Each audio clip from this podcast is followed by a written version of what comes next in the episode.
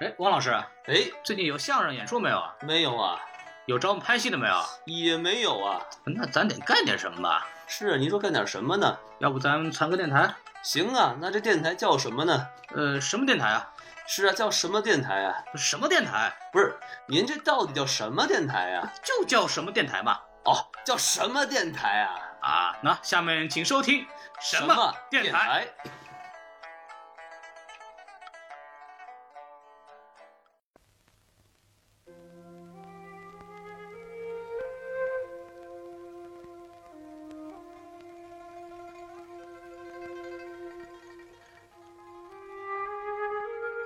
我觉得《西游记》这部小说啊，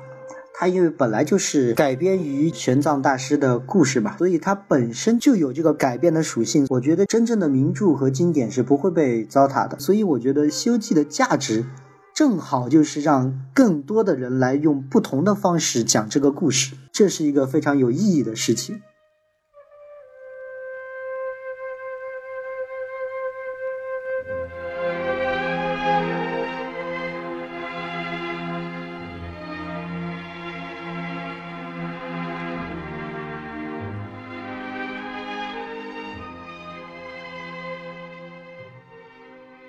好，欢迎收听新的一期什么电台，哎，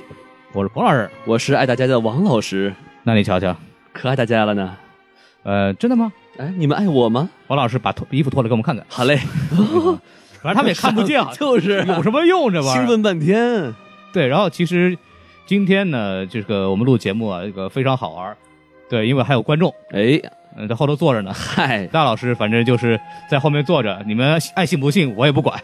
嗨，坐着一只活生生的大老师。你瞧瞧，假包换，哎。对，好，那个是这样子的，就是今天呢，我们要录一期非常好的节目。但是这个录节目呢，本来说是本来是不想录，因为说实话，我们要讲的这部电影呢，已经呃下映了哎嗨，对，然后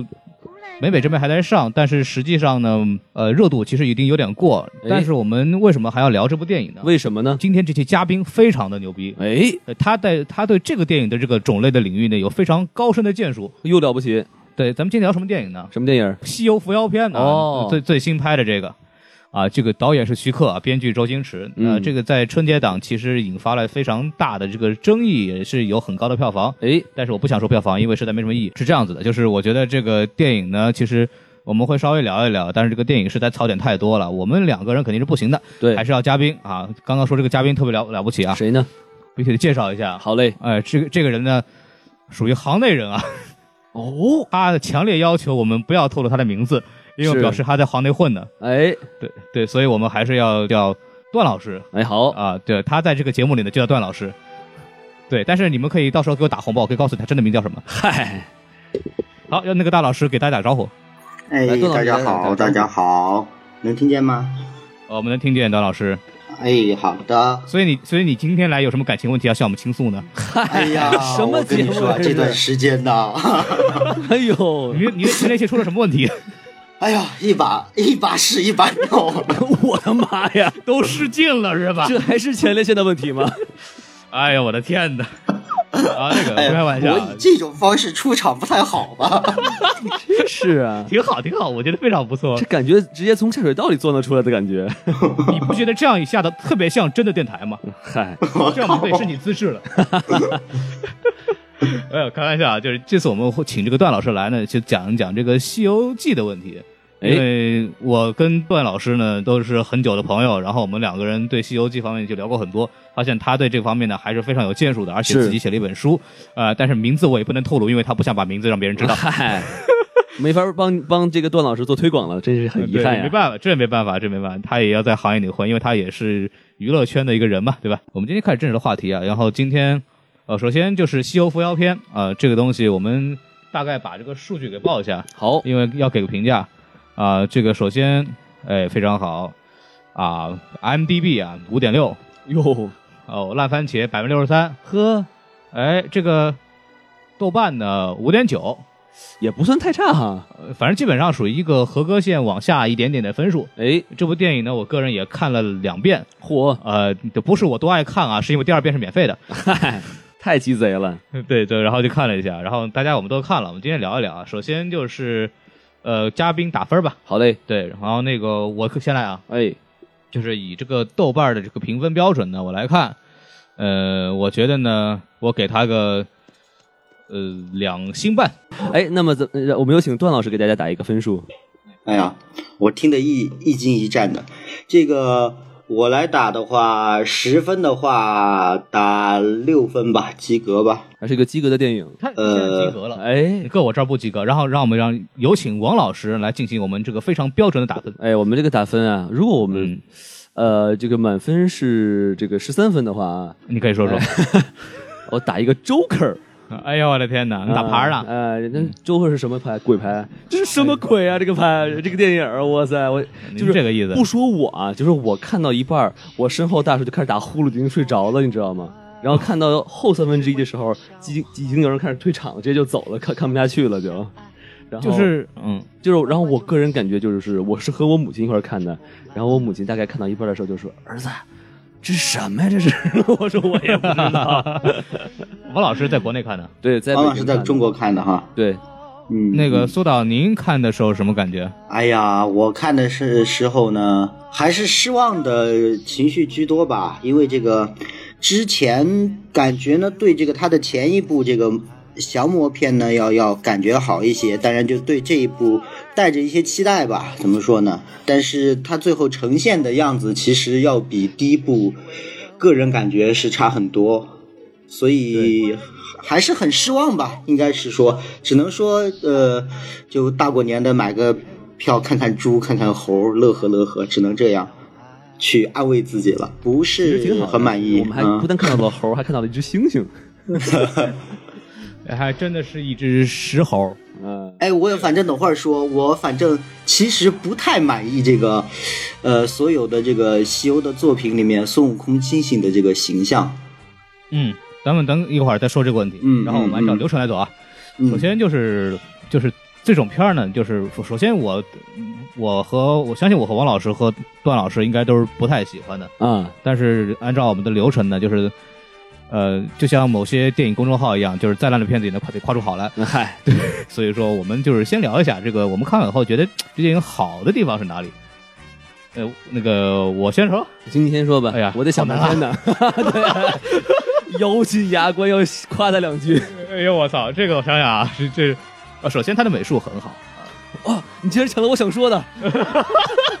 什么优点？就是美术很好，这个谁让我先说嘛？你刚 刚又想不出来对吧？嗯，这个这个徐克老师的这个一项对特效和美术的要求呢，依然在里边体现的很好，包括有一些呃不那个那个比丘国的那个设计啊、画风啊，还是非常好玩的。包括这个到后来红孩儿的这个状态，还是设计的跟一个 BBA 就是嗨，跟一个那个星战机器人似的，一个感觉，反正挺逗的。然后还有个优点，您说我看到了这个我见过的最好看的林允哦。啊、因为角度给的好是吗？对对对对对，露出了该露出的东西。确实很漂亮，就特别她跳舞的那一段，因为我个人不喜欢林雨，她在这个之前《美人鱼》里边表现的简直是惨不忍睹。啊，虽然在这一部里边依然不会演戏，但是她但是她跳舞很好啊，这就可以了吧？好嘛，虽然那个跳舞一看也是有替身演员的，但是总体感觉还是啊还是啊能看，就这样挺好。啊，对，然后还有一些就是呃我特别喜欢的一点，我必须得说，就是这里边把唐僧和其他徒弟的关系其实描绘的比较的合理哦。他们取经路上，而且我们可以，我们如果看过《西游降魔篇》，知道就是孙悟空是把段小姐嗯，干掉了，哦但是段老师还在啊。嗨，没哎呦有关系吗？喂这俩这人什？么性啊！我选的，把段小姐干掉，头发跟你一样长， 啊，头发跟你一样长。把段小姐干掉以后呢，就是这是一个唐僧深爱的男人，呃，女人啊，女人，唐僧也乱了。呃唐僧深爱的女人，啊然后把她干掉以嗯后呢，女汉 子。哎，唐僧呢就是非常生气，非常非常难过，但是这个取经修行呢又得把他带在身边，所以这就是一个很有矛盾的关系了。哎，他是你的呃所谓的把你的心爱人杀掉的这个人，但你又得带着他一块儿上天修西天取经去，嗯每天都给他一块儿相处，二十四小时都一块儿待着。这种情况下的唐僧，这部电影里边把这个情况下的唐僧的愤怒和害怕给表现得非常好。哦，就是唐僧在里边不断的鞭打他，包括去欺负他，包括言语上攻击他，或者念紧箍咒也好，嗯他表现的是一种害怕，他是一种由害怕又带来的愤怒。哦你看，你看他以后会没没来由的把那个这个藤条啊去抽他什么的，对对就是对，很明显的，就是他其实心虚，如来神掌都是假的，然后这他也不知道能不能看什么时候能够制住他们，也也没办法，就是只能就他这种害怕，就是通通过这种愤怒来体现出来，这种意来通过这个让他们去表演节目啊，来欺负他们来体现出来，这是一个害怕的人的一个心态体现的非常非常好。就是刻画了一个非常不一样的唐僧，而且刻画的还不错，是这意思吧？对，这是一个合理的唐僧，而且是一个很好的角度嗯，行，您说完了，那我我第二个吧，啊，您给说说吧。我我赶快 说，我没得去，说了还抢啊！那我真没说的了。 哎，我觉得什么不错呢，观众朋友们，我觉得它的特效其实还是挺不错的。我都说过一遍了、啊， 哎，就是它它其实有一段我其实挺喜欢的啊，就是它那个红孩儿和那个呃这个孙悟空打的那一段，就是这个天兵天将那个感觉，呃，嗯还是挺震撼的。然后确实能感觉到就是这个大圣的这个无敌和这个强悍，所以嗯就是那一段儿，呃，我我个人感觉看得很爽，热血沸腾。然后这个，并且本来想说林允的啊，这个这个漏的还不错是吧？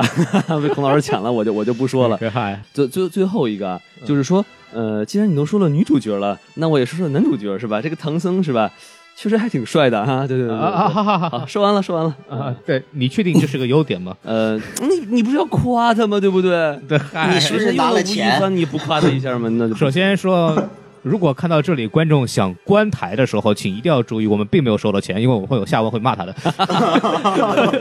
对，然后那个段老师，哎，段小姐的夫人段老师，哎呀，我你们都说的，我都不知道该说什么了。呃，这样吧，这个肯定这个优点让我直观的感觉，首先是这个它的这个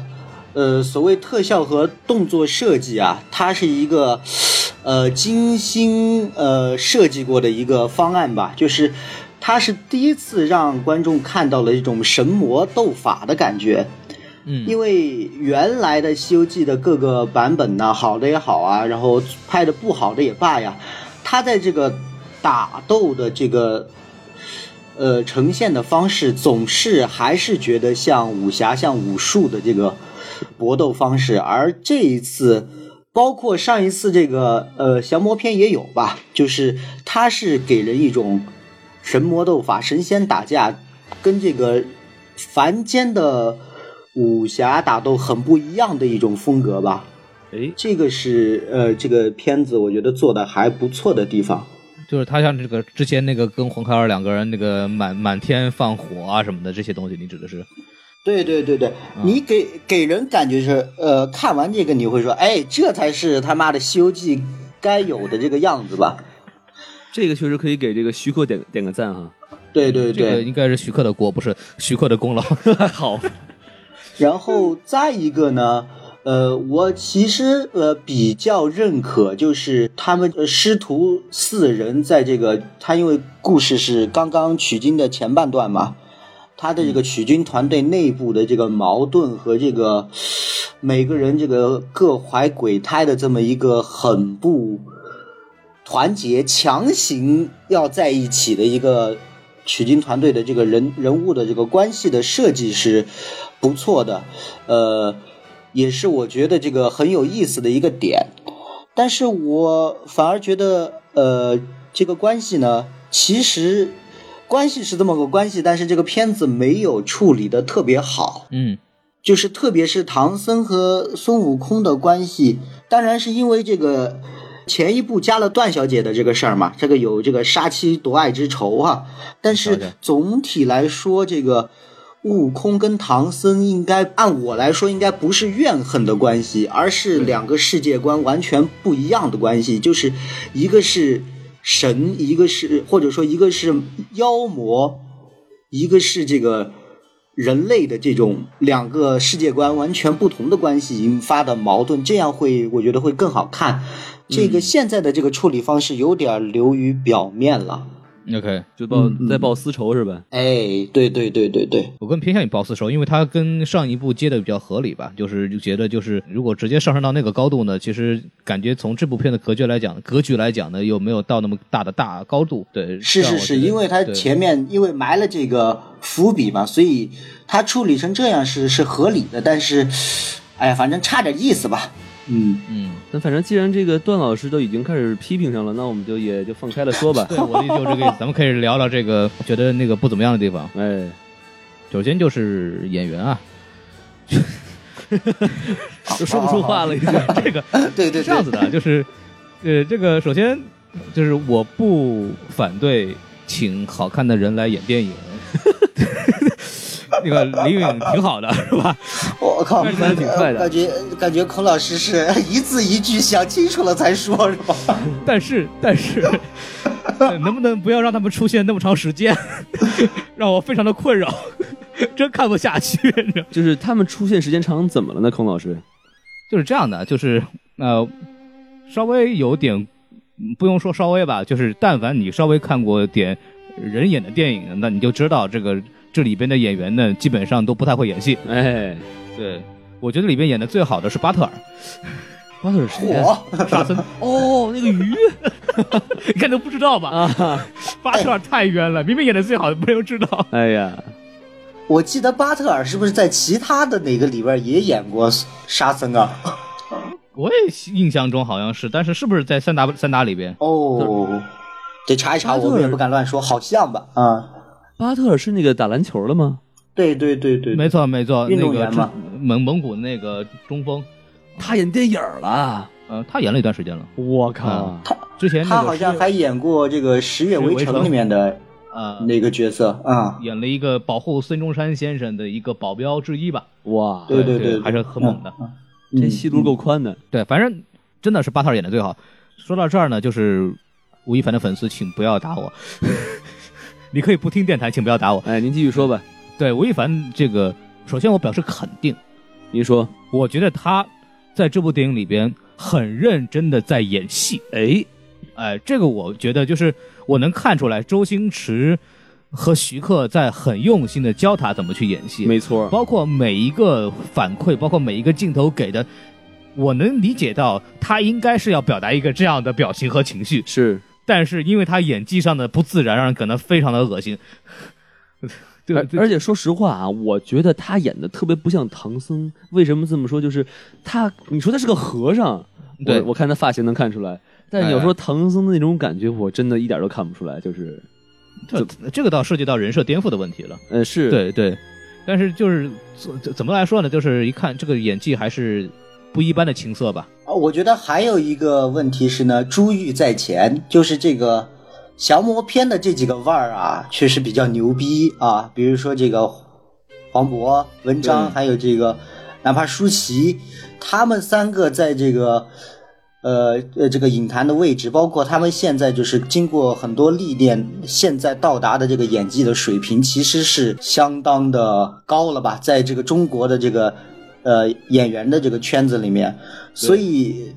这个第二部把他们三个完全的换掉，这个是一个我不知道当当时这个两位这个呃大咖是这个大两两个王是怎么考虑的哈，但是确实现在看下来，特别是对比前面的那一部，就觉得这个新新人们的演技还是有待磨练吧。就呃有有带磨练这个词儿实在是太客气了。实在是对不起徐克和徐克和周星驰哈。不就是 林更新其实还不错，呃，但是林更新感觉呢有一点像黄渤，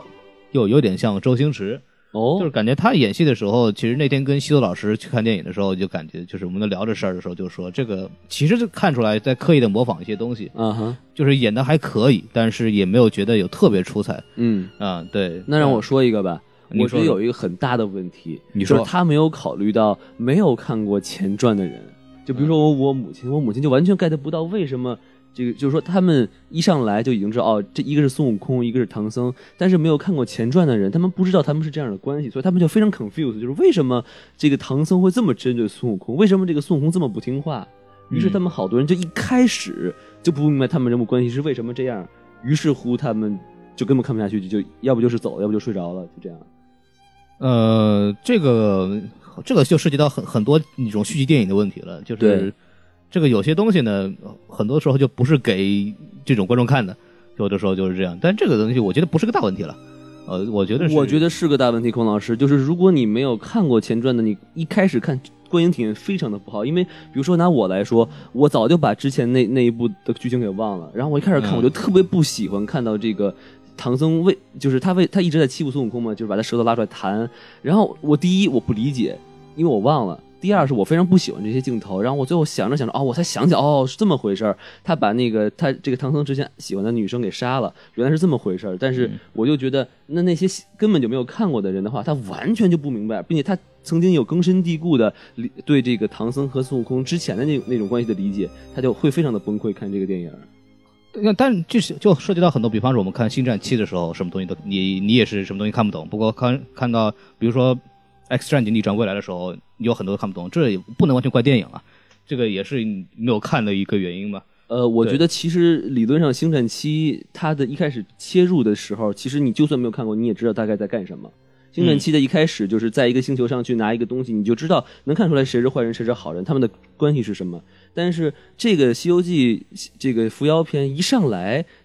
就开始发，开始看见唐僧开始针对孙悟空，这一开始就会让人很难理解，对不对？如果没有看过的话，就是你完全没有任何一个机会让没有看过前传的观众去知道他们的关系。所以我王觉老得师在这看的是时候，只就比方我看的时候啊，我看的时候就会就啊，我就把它放当成一部全新的电影在看，然后我也去理解孙悟空就是所谓《西游记》几个人的人物关系了。这个很难，因为我们中国人可以说百分之九十九都看过《西游记》，所以说这个是唐僧、唐僧和孙悟空师徒二人的这个关系，其实很多人都会有一个想法在里面，然后突然这么不一样，就会让人感觉到很难接受。呃对，就像我刚刚说的，他们两个人的关系，如果在大大多数人的这个印象里面，他们的矛盾应该是一个傲慢的神和一个虔诚的人的这种关系。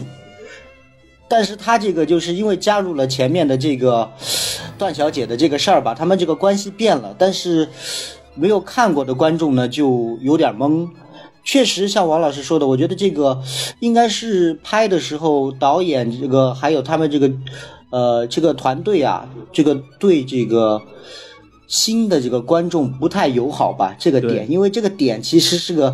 特别重要的，就是他们两个人的这个矛盾，应该是一个特别重要的主线的一个事儿，但是一开始呢就呈现了，但是没有说清楚。嗯，他他到后来我记得才有这个回放镜头是孙悟空把段小姐杀了的镜头有，但是已经是后来了，对吧？对，在编剧上有一些问题，对对对对对，嗯，因为我在想的时候，我是这个问题很大的一点就是，呃，因为这是说完，其实刚刚说完演员这个事儿，咱们就是先把演员事儿放一边啊。就是首嗯当、当然几个客串还是不错的，一个是一个是姚晨的客串，我觉得还是不错的。谁？姚晨，哦，对对对，那国师是吧？对对，国我觉师得姚晨的扮相很好看啊。对，呃，而且不光是好看的问题，而且他的包袱抖得很好，没错，就是他的这个对对对语言的这个台词功底，一看就是就知道这个是会演戏的，而且是演会演喜嗯剧的，而且还有同行的衬托。 对，其实嗯那个姚晨，我想说一点，就是她那个帽子其实可以显得嘴不那么大了，还是挺不错哈的。哈。她应该平哎，时戴真那的个这帽子出个门。 他的这个样子很好看，他的那个国师的那个衣服，扮相很好，反而他后面这个翻翻脸变成妖魔那下，就感觉哎呀 low 了一大截呀、我 我又我又想到了某个导演的某一部片子的佛手了，哎呀，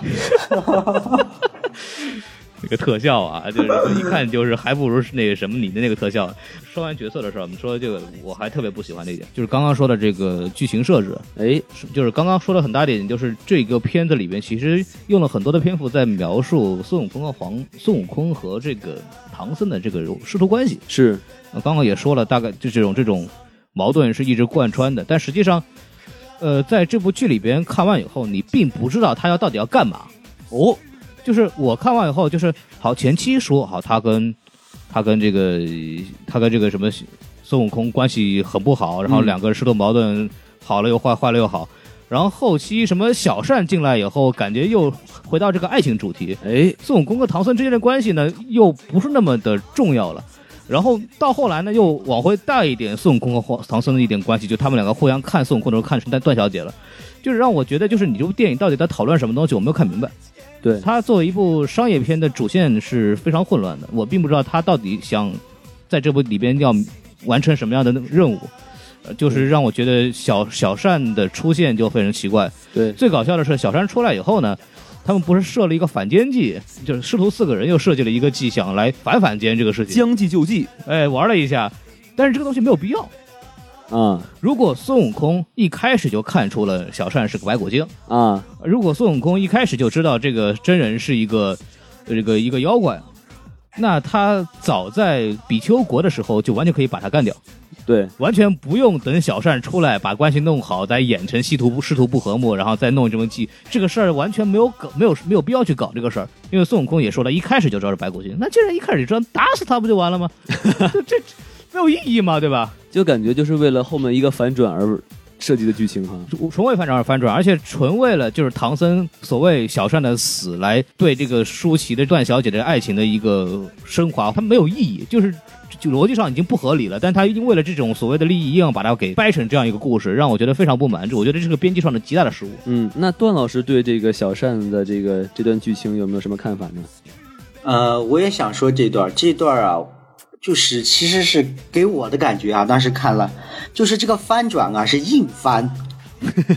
就是 好像就是为了要突出这个故事啊，最后得有一个这个，呃，让人意料不到的事儿哈，这样突然告诉你啊，这都是唐僧师徒这个。早就知道的，在这儿演给妖精看的，但是他其实在之前完全没有铺垫，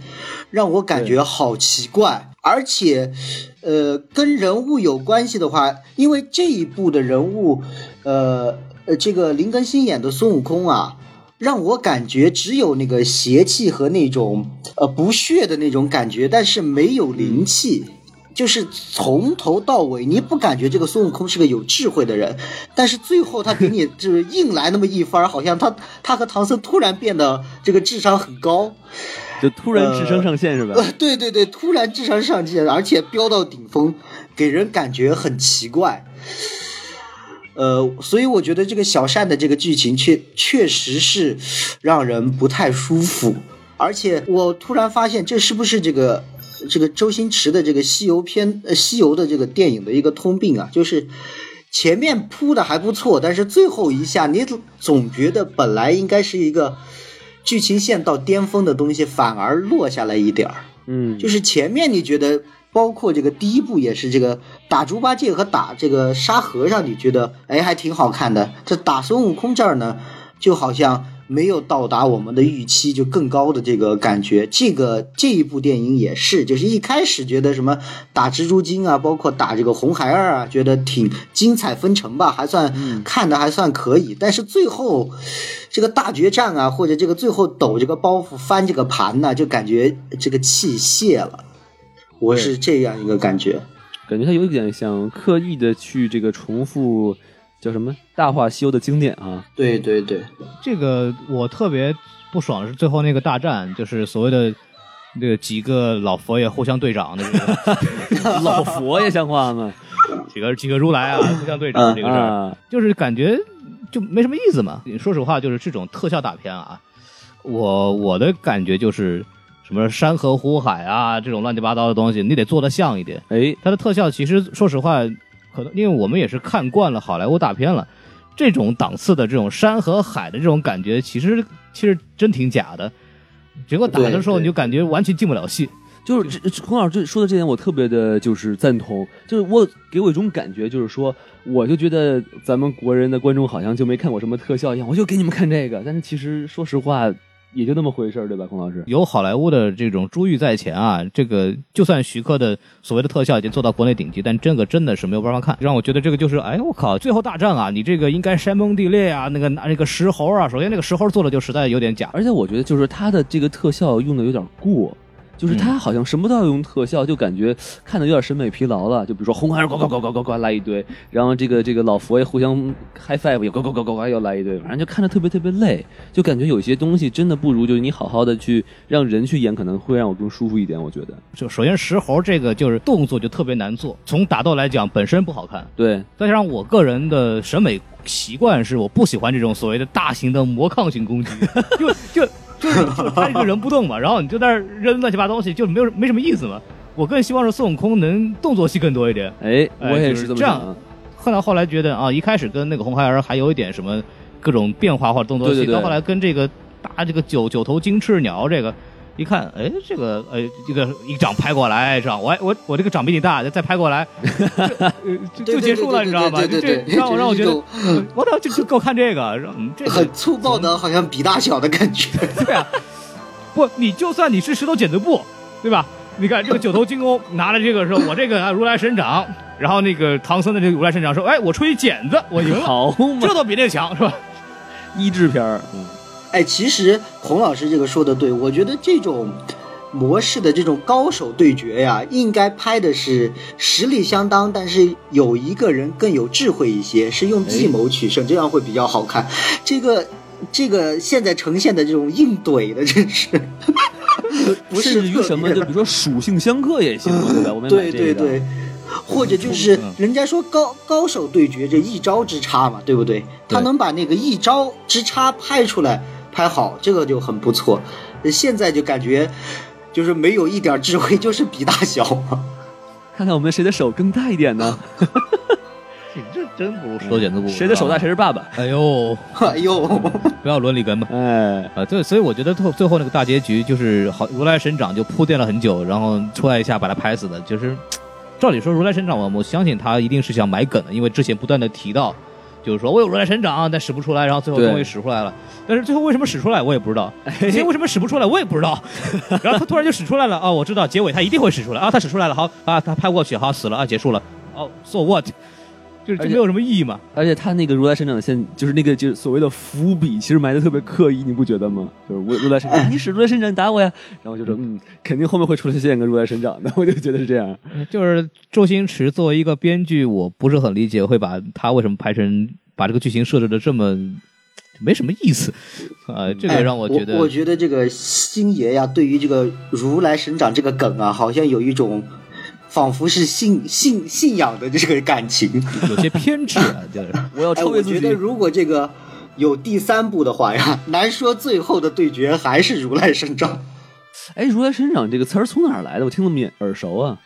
他是不是之前是功夫里面说过这个对有这个对技对，能功夫里面的这个呃，周星驰最后学会的就是如来神掌嘛，从天而下的掌法嘛。就是啊对对对他有很多，但是应该之前还有，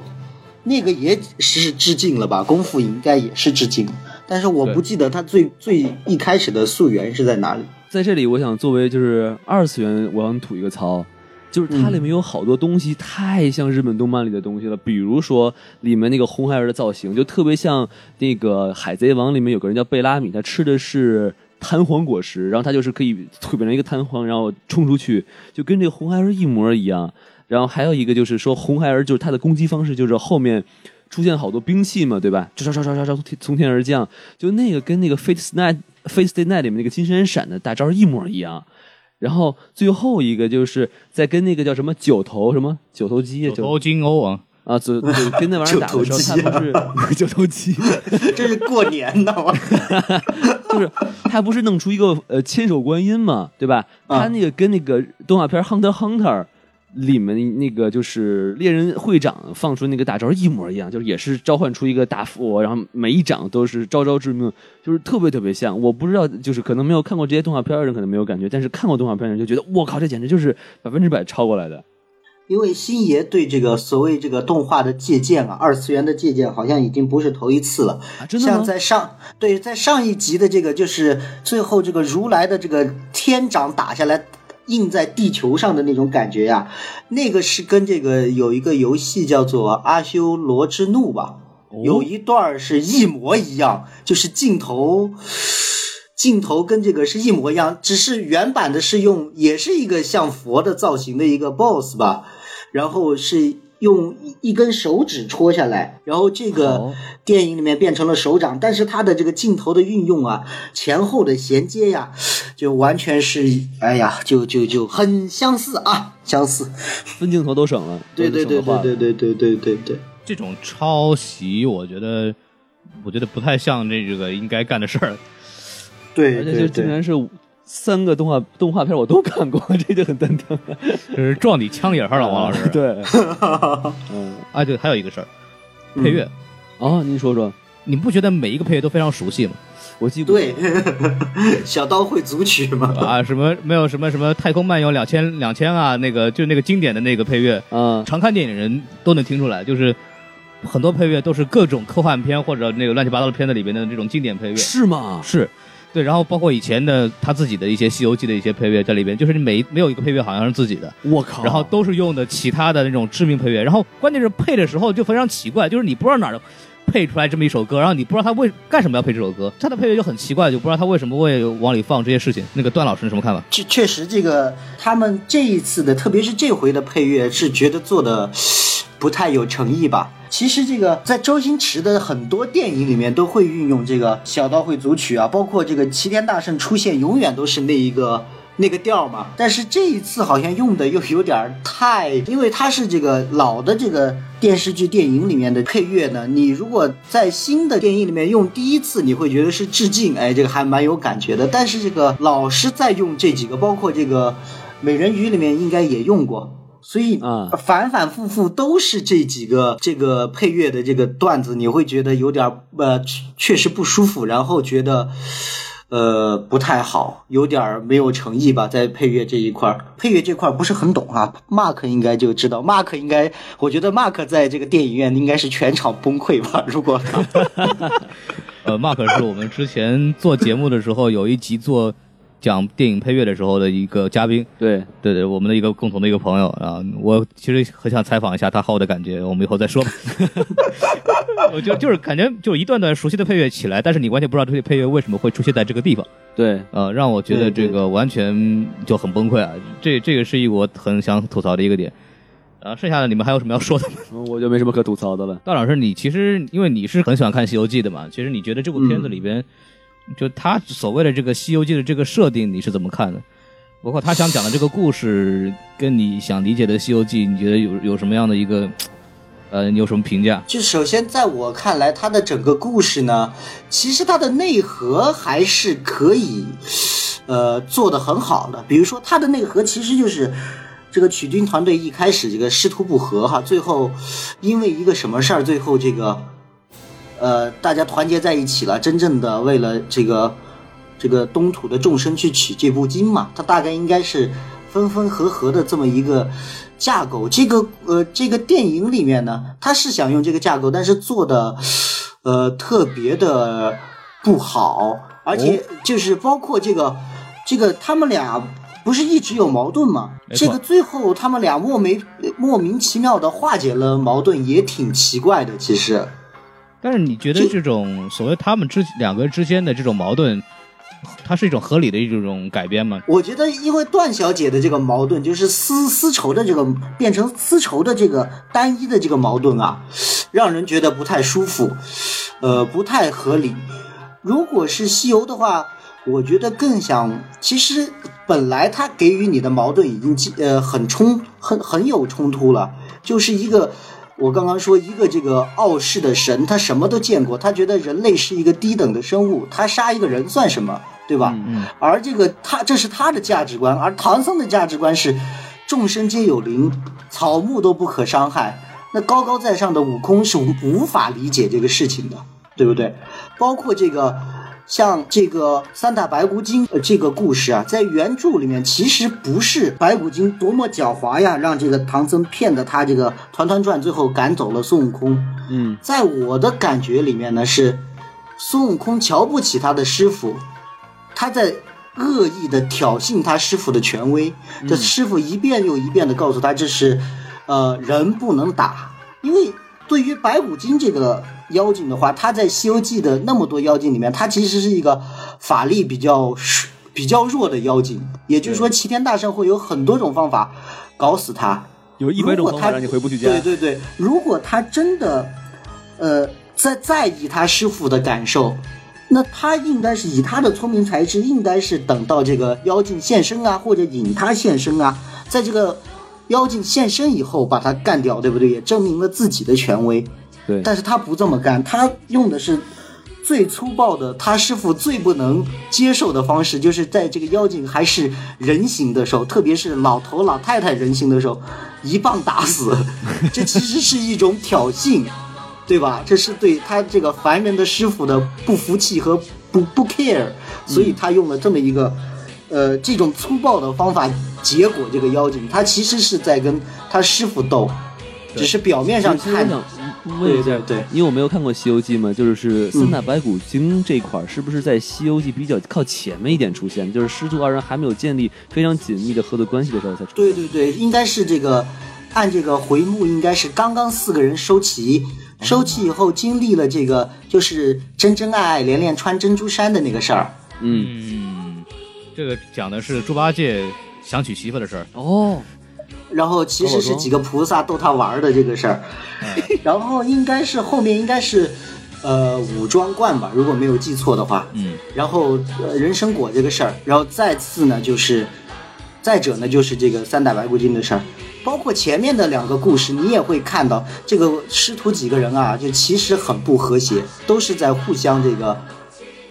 互相掣肘、互相乱来吧。包括孙悟空也是用粗暴的方法打，把人家整个人参果树给打没了。这也是，呃，我觉得它是一种漠视的一个呃态度，在处理每一件问题吧。他他觉得，我觉得他俩的关系，孙悟空更像是因为你把我从佛祖手上山底下救了出来，我对你报恩，这是我的恩情，我必须要陪你去取经。但是我实在看不起你这个人，他大概是对唐僧是这么一个态度吧。是所以其实用这个点来做文章，其实已经够了。就是在电影里面的呈现，两个人的世界观和价值完全的不统一，激烈的争论，嗯，我觉得这个已经够了。之前你在看其他作品的时候，你有什么印象？比方说其他的影视剧作品啊，或者其他的作品，就把这点体现的非常好的，除了原著之外，呃，我个人感觉张纪中的这个新版的《西游记》有那么一点点感觉，就是你能够看得出有一个过程吧，就是从一开始的这个孙悟空之顽劣对唐僧的不屑，到最后是有点被这个凡人感动，是真心保他西行的，有那么一个脉络，但是不是太明显，但是。呃，你如果整个看的话，你感觉得到，然后这个张纪中的这个《西游记》里面，给我感触最深的其实是一些小的细节，你会觉得还是师徒的互动是挺暖的。比如说他那个孙悟空，他不是猴里猴样的嘛，唐僧一开始就不太不太喜欢他这个样子，然后每天就要给他这个整理他的这个衣领，就说你现在是出家人了，得特别的注意。哦，然后孙悟空的一个动作是什么呢？他学着他师傅的方这个动作和样子，反反而去给他师傅这个整理这个衣领，就是这种小的细节，你会感觉哎，还挺好玩的，而挺暖心的。他他拍出了这个师徒团队这个四个人啊日常的互动，这个是很难得的。嗯在我以往的《西游记》里面，好像他们这个不太，特别是老版的《西游记》，感觉他们真的是只是在在一起而已，好像没有太多的这个及时的互动，就是这种在一起一块特儿别解决各种事件对是吧对对对对跟名侦探柯南一样，对，包括这个呃老版的呃这个新版的《西游记》里面，他拍了很多这个唐僧对孙悟空的影响。他在这个比如说哈，呃，这个在三打白骨精这一环节，他当然是有加工过，原著不是这么着的。但是他说，在这个在剧情里面，孙悟空在最后要打死白骨精的时候啊，之前呢，自己去见了一面白骨精，哦，他就他他就学着他师傅说话的方式核实，然后跟白骨精说，你应该怎么样，你的这个就先用佛法去感化他嘛，再说你的这个力量跟我是不成正比的，你没有你没有必要来这儿送死，你赶紧走吧。但是这这个啊劝降，对对对，是是劝降的方式，但是白骨精在原著里面是因为有怨气嘛，他不是被人杀了、抛尸啊，怎么怎么又强奸了，他这个千年的怨气附在白骨上嘛。在那个张纪中的设定里面呢，他就是必须要唐僧的这个身体吃了肉才能就是保住这个不不会灰飞烟灭嘛，所以他这个事儿也必须得干。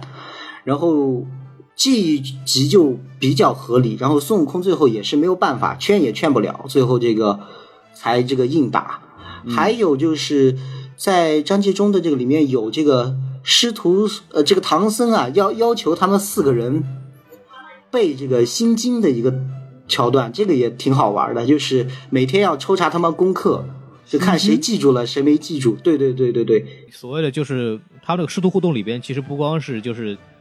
孙悟空这边的自己的一个慢慢的这个这个所谓的软化的过程，其实有也体现出唐僧他的一个主动的教化的这一个作用。对对对对对对对，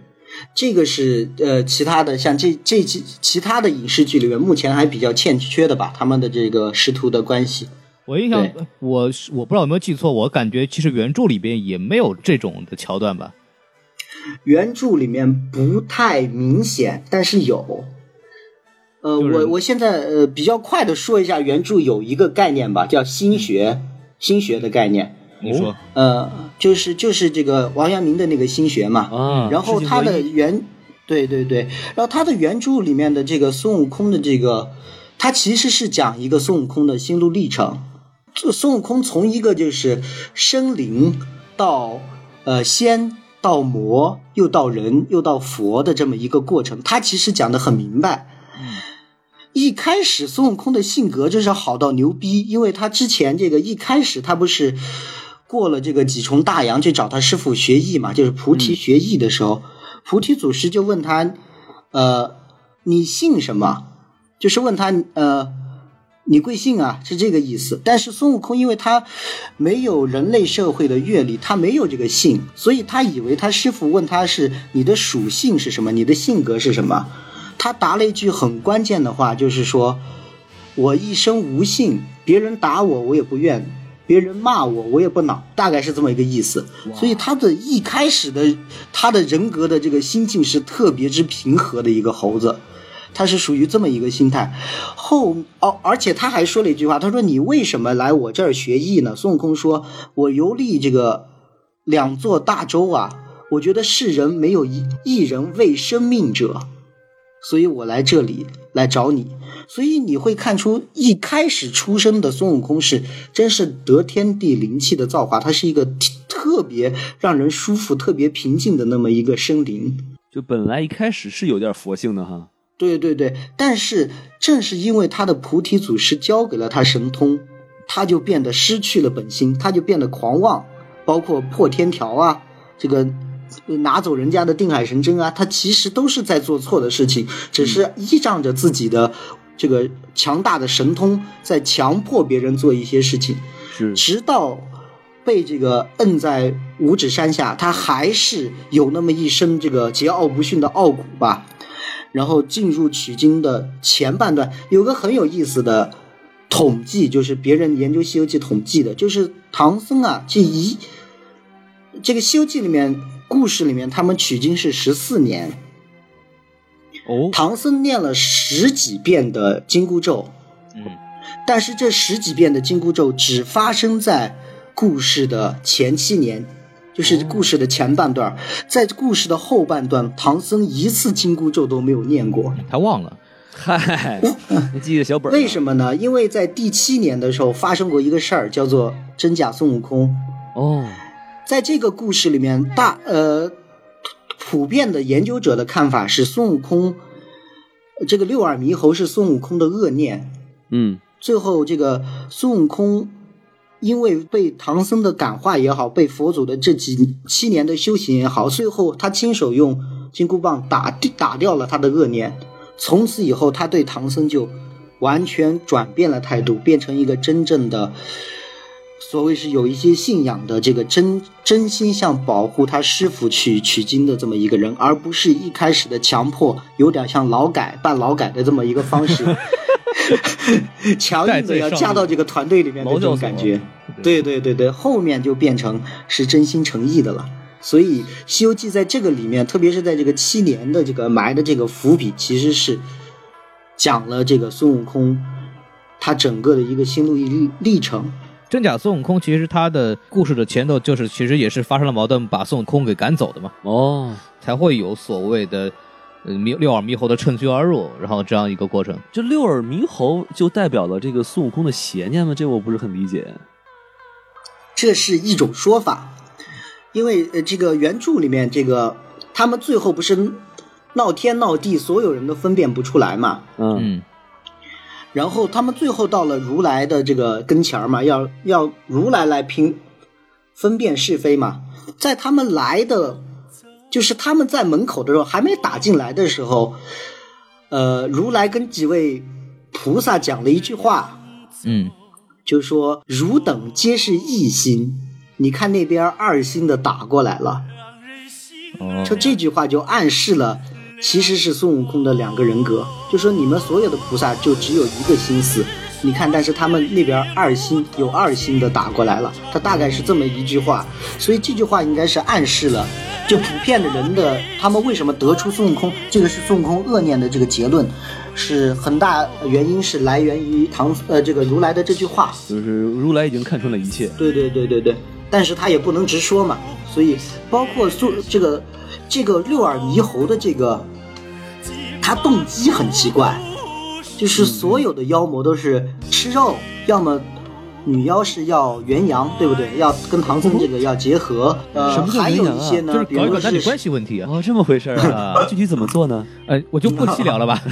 对对对，还有呢是主动招惹的，对吧？比如说是他们什么偷灯油那三个西游精啊，他们要自告奋勇的出去降妖嘛。嗯，嗨，还有这个什么是是呃这个车迟国也是嘛，要为了救救和尚嘛，还有这个宝呃这个就是什么国宝被偷了的那那个国也是他们主动去招惹的嘛，只有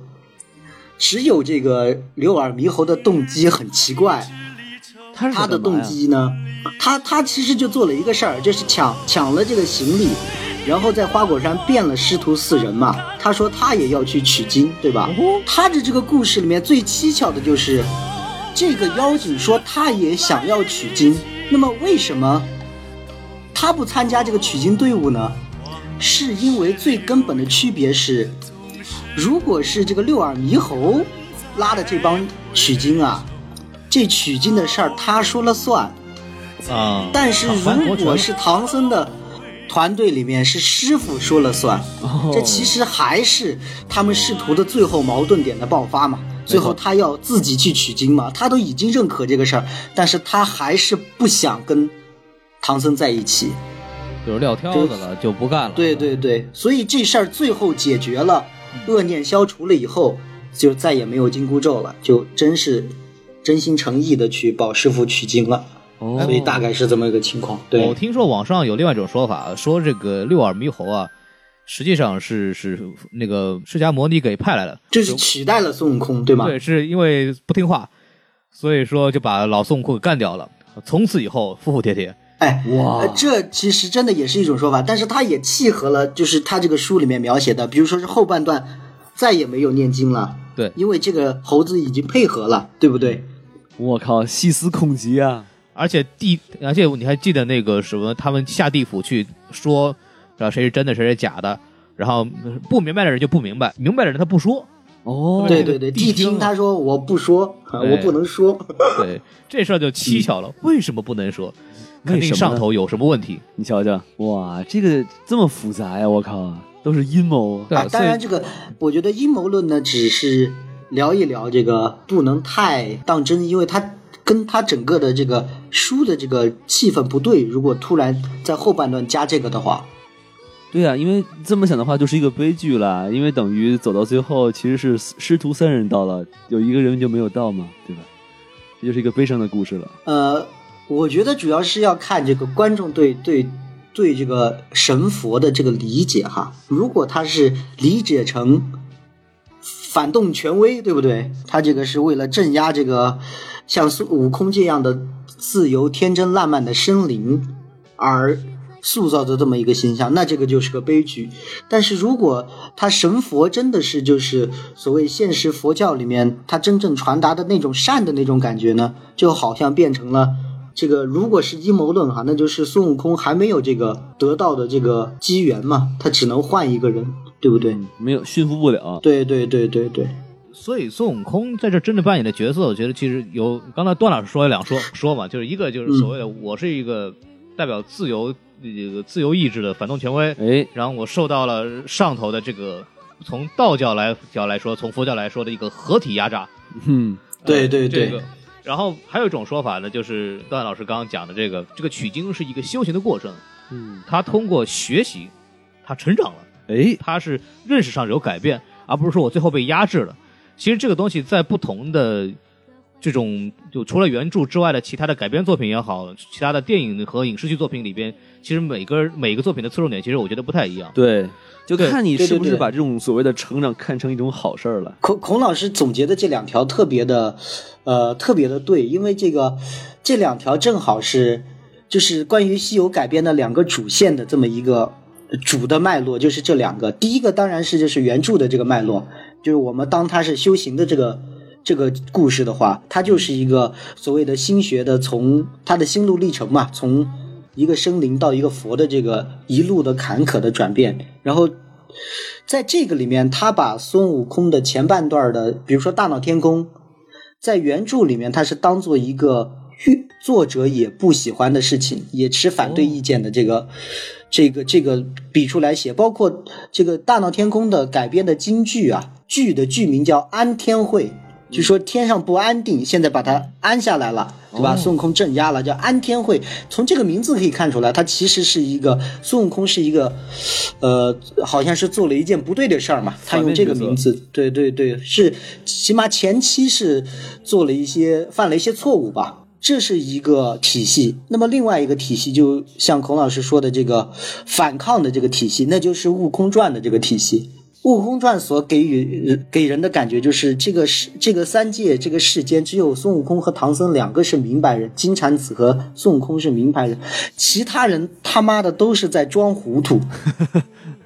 都是在他妈的，就是整个是一个很大的阴谋嘛。嗯，不不好意思，这个都这个《悟空传》是个什么人写的呀？应该是两千年前后吧，叫金河在写的一个小说，哦，当时叫青春小说，它里面的孙悟空就是，里面孙悟空特别的惨，就是他这个，他最后这个大闹天宫为了自由的奋斗，最后大闹天宫被镇压呀，他被洗在五行山被洗去了记忆，我操，然后他呃这个要要要保唐僧西天取经的时候，好像是观音菩萨还是谁跟他说了一句话，就说你啊，你以后要保着这个和尚去西天取经，如果以后你要成佛的话。你要在这个九呃九九八十一难这个十万八千里的路程中啊，要杀四个魔王。他比如说有有牛魔王，有什么魔王我忘了。前三个说完以后，最后一个魔王叫做齐天大圣美猴王。哇，对对对，它是这么一个脉络，最后就是，其实就是把孙悟空玩了，然后永远的禁锢在这个一个行者的这个身体里吧，应该是这样。都是悲剧啊！这个对对对对对不是还有一首歌吗？叫《悟空》，对对就对，是戴荃唱的这首歌。嗯，是是是，然后他感觉就是这这这这种也是这种感觉，就是我老子天下第一，然后现在终于是被 安安心心的给招安了， 然后干干啊啊干取经的事儿。这首歌是在哪儿出现过呀？这首歌在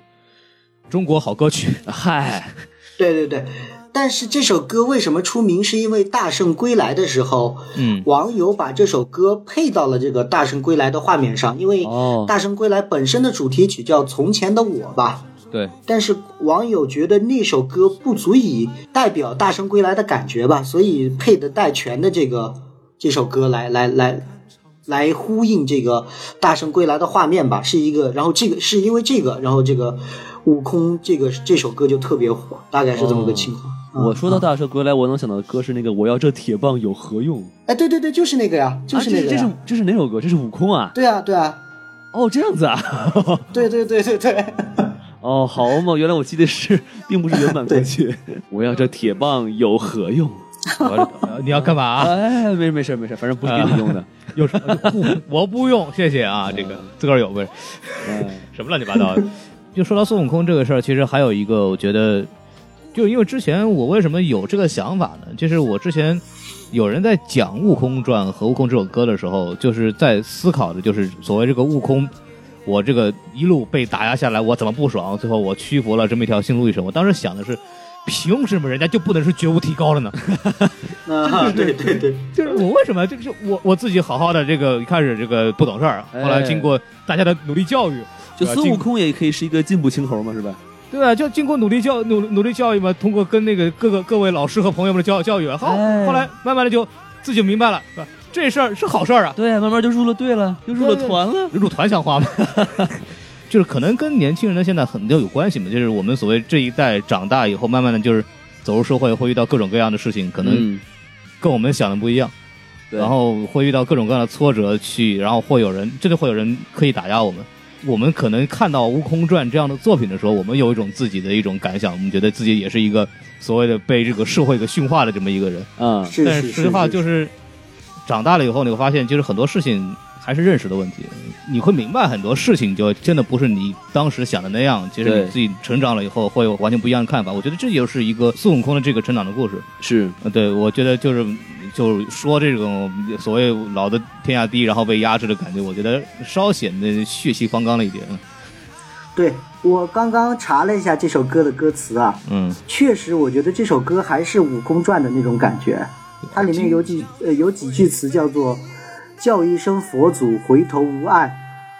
贵”，以这人个为师，明慎明死显无跟关这个佛家讲的“回头是岸”是背道而驰嗯嘛，对不对？他说叫一声佛祖就回头无岸了。最后还有一句叫做“金箍当头，欲说还休”，哎就是金箍咒金金箍圈戴在头上了，就欲说还休了，就想说什么都算了吧。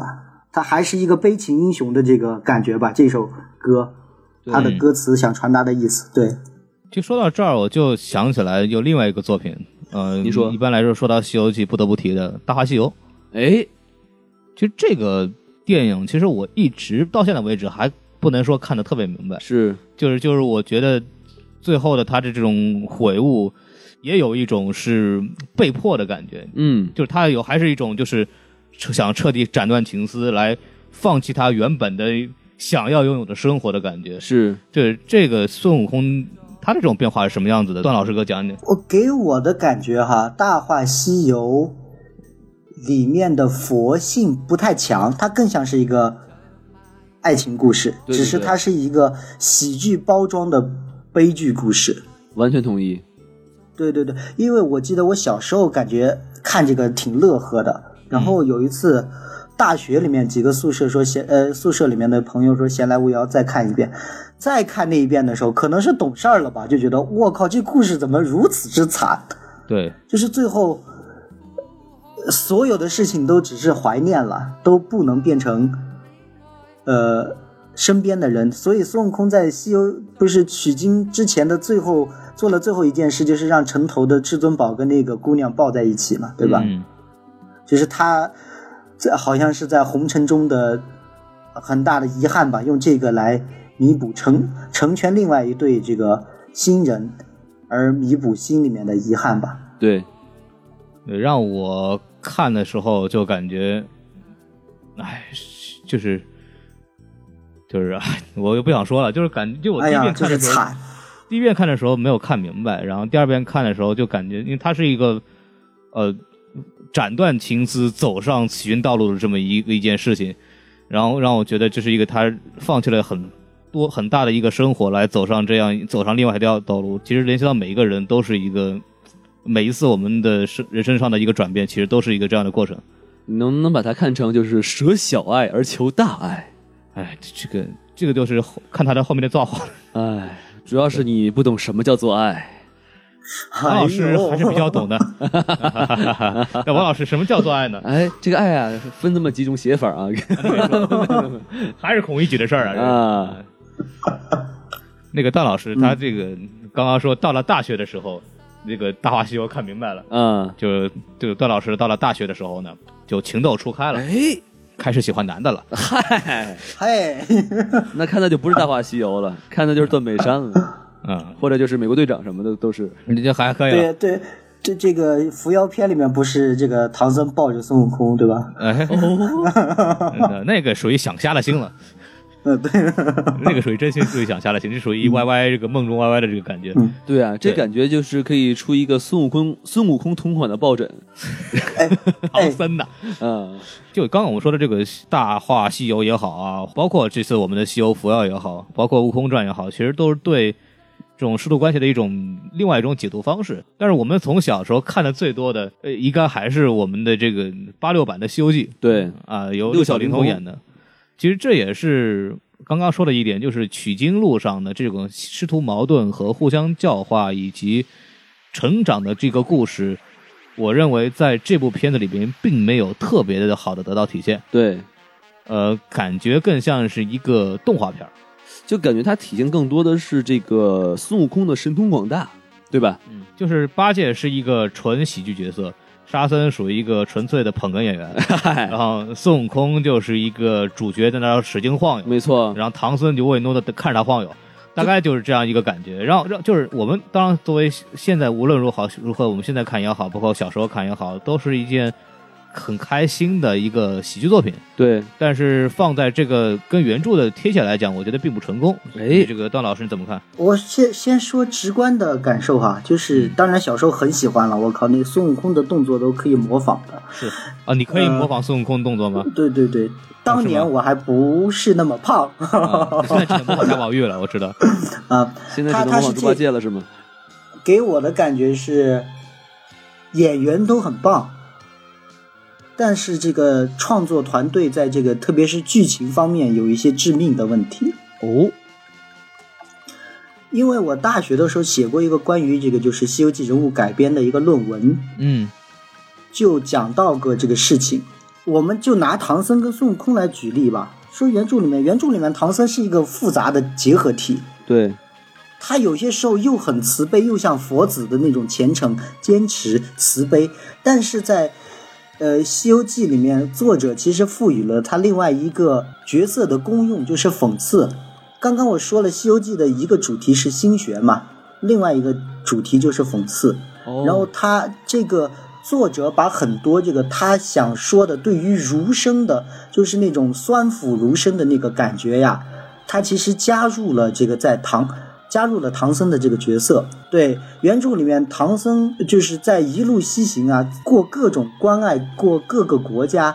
他跟皇帝的，就是当权者的对对打呀，总是有点儿像个臣子，而不像个这个世外的这个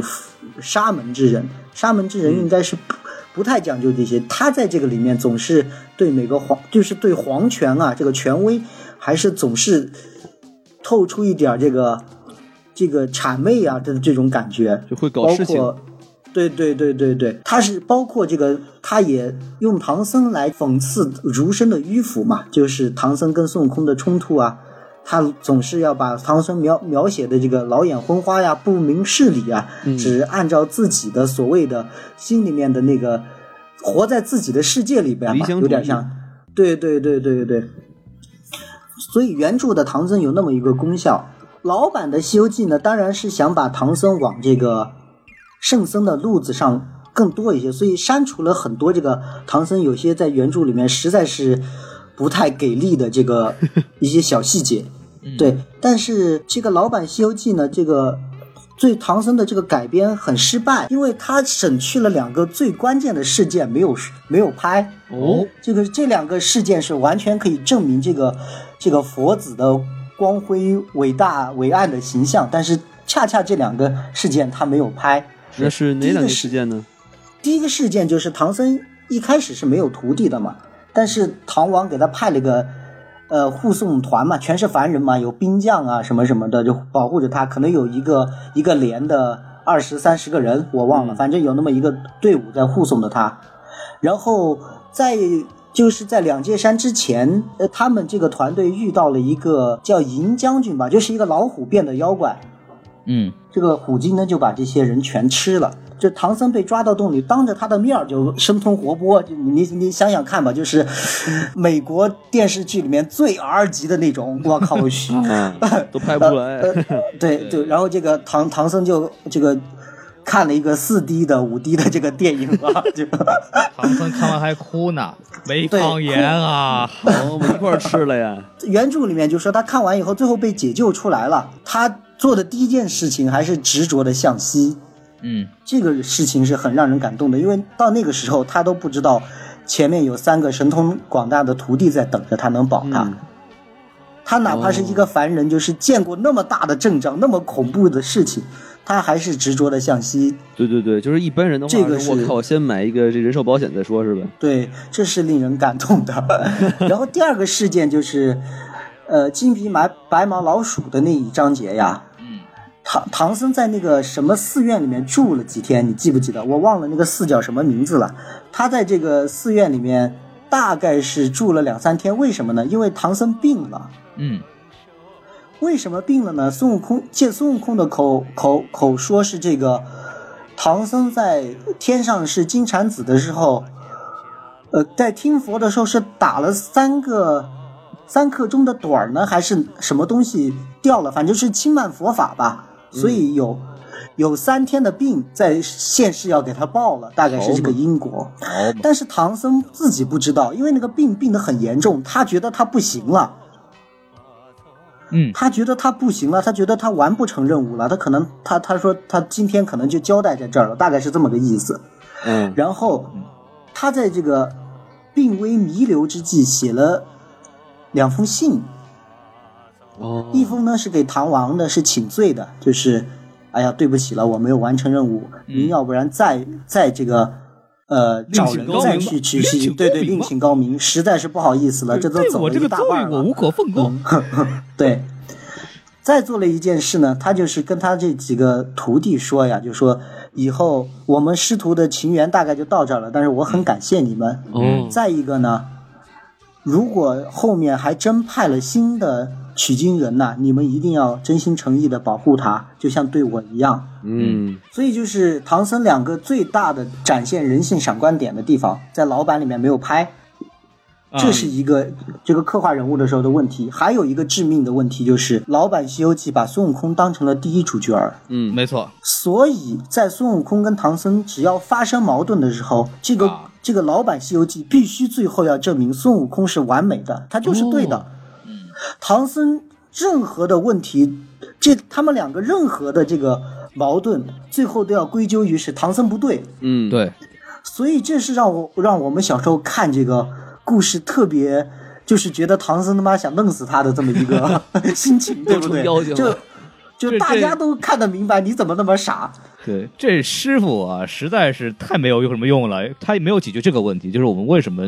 为什么孙悟空会死心塌地的跟着唐僧，到后来完全的就是会纵着他走，你知道这个东西在电视剧里面其实没有很好的讲这件事情。对对对，对而你且说会不会为了保护孙悟空的形象，让唐僧一直在唐僧的形象反而一直在让步、让步、让步，最后就形成了这么一个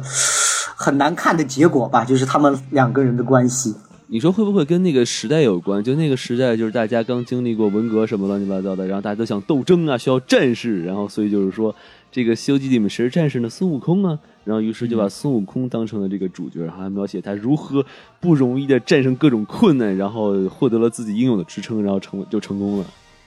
是是是，我觉得是一个有这个有这个时代背景的问题，包括这个老版《西游记》对孙悟空闹天宫这事儿是持这个褒奖态度的嘛？啊呃他好像是代表了这个这个无产无产无阶级产阶革命 反对对政反治对权强威是权嘛，吧对不对？对对对。这他有但呃政治是立场就是在里头因为这这个事儿啊，就其实把这个剧变得很别扭，嗯因为他是这个就是你反抗，他也称颂，对不对？最后保唐僧西行，他也称颂，这两个点是矛盾的。你站哪头的是吧？对对对，像这个原著《西游记》，他就站孙悟空一开始做错了，后面他修心，这是可以的。是，如果是悟空传，就是他一开始没做错，后面取经是逼不得已，嗯是被耍了，这也可以，但是就不能是前面也做的对，后面也做的对，他他的整个人格是分裂的，所以 这是老版《西游记》其实最致命的这个问题，就是在处理孙悟空的这前后两个事件的态度嗯，是完全矛盾的，对，对，老版《西游记》感觉更多的就一个就是所谓的我们正面形象的一个树立，其实让我想到了另外一个东西，就是六小龄童，呃，他在演完孙悟空的几十年里边，一直在强调一个什么东西呢？叫西游精神。哦，什么叫西游精神呢？不畏困难，我们一走到底，是他管这个叫西游精神。啊，当然，《西游记》肯定有这么一个利益在里头，就是所谓师徒四人十四年，一十四年以来坎坎坷坷，遇了无数妖怪，后来终于坚持到底，一举真经，这当肯定是我们的《西游记》的一个非常好的一个利益点。但是对六小龄童的感觉就好像《西游记》就是管这个用的。哎，而且我说完以后，我演孙悟空的，我说了就对，我得申请文化遗产，我代表《西游记》形象大使，我好这就是《西嘛游记》，我这就孙悟空。了不得好了，哦您这一出现了，我呃那个别的这个《西游记》一个一一所谓一恶搞或者一重新解读，你这就是邪教，哎，你这就是不尊重中你就国的文化传统。你又不是正统，对我就觉得《哎，西游记》是编的嘛，这你也是编 的嘛，就演一猴戏嘛，对吧？就你猴戏演的确实好，我们很承认人物塑造非常成功，但是太入戏了不太好吧？ 对对对对，对对对，我确实作为一个原来很喜欢六小龄童先生的这个嗯小观众啊，现在对他很失望，哦，因为他，哎呀，这就不详说了吧，反正他大家也知道他对吧，做的一些事情其实是不太合适的。哎，我我每次提到六小龄童，觉得这个人其实我很尊重他，我觉得他因为目前为止任何一个版本的孙悟空，没有一个人能赶得上他的皮毛，对，因为他确实是越剧猴戏的这个专业的传承下来的。他的猴，他对孙悟空的诠释，对这个猴子本身的这个诠释是非常出色的。这个我到现在为止没有看到任何一个演员能做到这一点。没错但，他同时又很执着的把他演的孙悟空当做他的一个所谓的真正的孙悟空也好，或者他的化身也好，有些有点流于幼稚了。这事儿干的就是对让我觉得，嗯，这个老艺术家啊还挺纯真的，是吧？嗨，这个艺术家嘛，对吧？你就是欣赏他的作品，但是这个做人来说啥呢？你就睁眼看眼了就行了，对吧？对，这也不是做人吧，就是我觉得他作为一个艺术作品或者作为一个艺术家，你一定要明白的就是角色是角色，人是人，哎，对，而且一定要明白的是，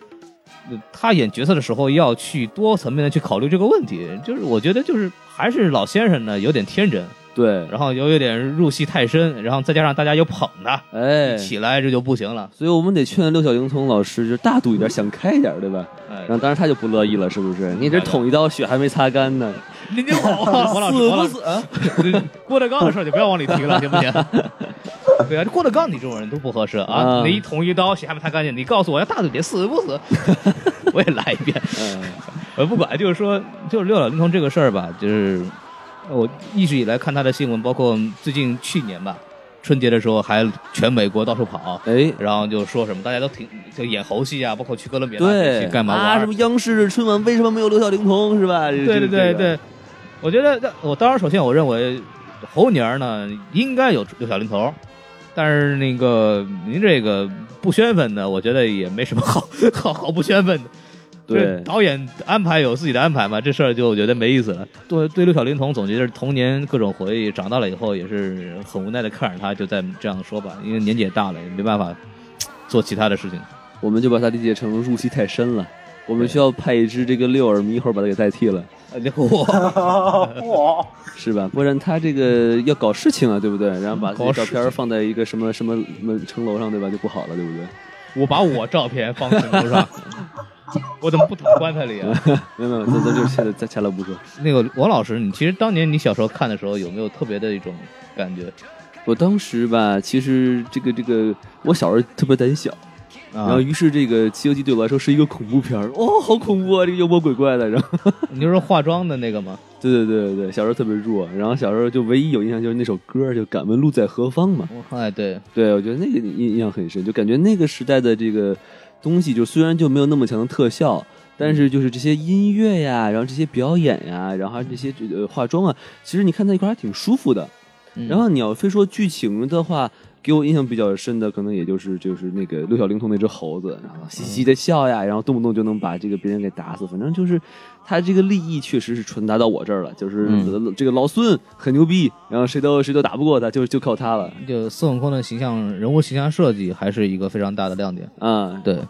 我我我我小时候看的时候，我首先好好看是肯定的，啊，然后每个暑假都放是吧？ 然后就一直看看，包括其实那我当然就是你了解背后的很多拍摄的这些点的话，你就会明白这个剧组有多么不容易。嗯嗯，而且我也觉得它可能就是中国影视剧、影视作品的特效妆和特技的先驱。哎包括因为他们、嗯他们在拍的时候不知道什么叫吊威亚，哦，就就不知道什么叫特效妆。到香港一看，哎，人家武侠片一拍，这东西哎很厉害，怎么飘到天上去？怎么拍的？是啊，就叫吊钢丝。啊，，嗯对，然后他们才学回来这样做，郭德纲的粉丝是吧？嗯没听说过，玩吊是 吧？卖吊票那是，就就是你可以知道，就是他。嗯，做一个单独的一个神话的影视剧来讲，确实是在中国的影视剧的历史上起到了一个非常大的带头作用，对，这一点是非常令人尊重的。包括他们其实，在一九九二年以后，包因为又有钱了，然后有特效的情况下，又重新再做，然后就又这个东西让我觉得，哎，情怀的部分占的很大。我觉得这个是一个非常了不起的事情。嗯，就这个取经，他就他们之前也老说嘛，就拍这个电影、拍这个电视剧的时候，其实也也就是一个取经的过程，嗯，呃，不断的经过磨难、磨磨练以后，完磨成烂这神样，话嘛，不断的磨练以后被磨烂了 嘛，呃就经过磨难，经过磨练以后，哎呦终于成 功了。哎这嘴太不好使嗯了。 嗯嗯，都都对都快成滑板鞋了，摩擦摩擦了对都。哎，你还别说，那个说到滑板鞋，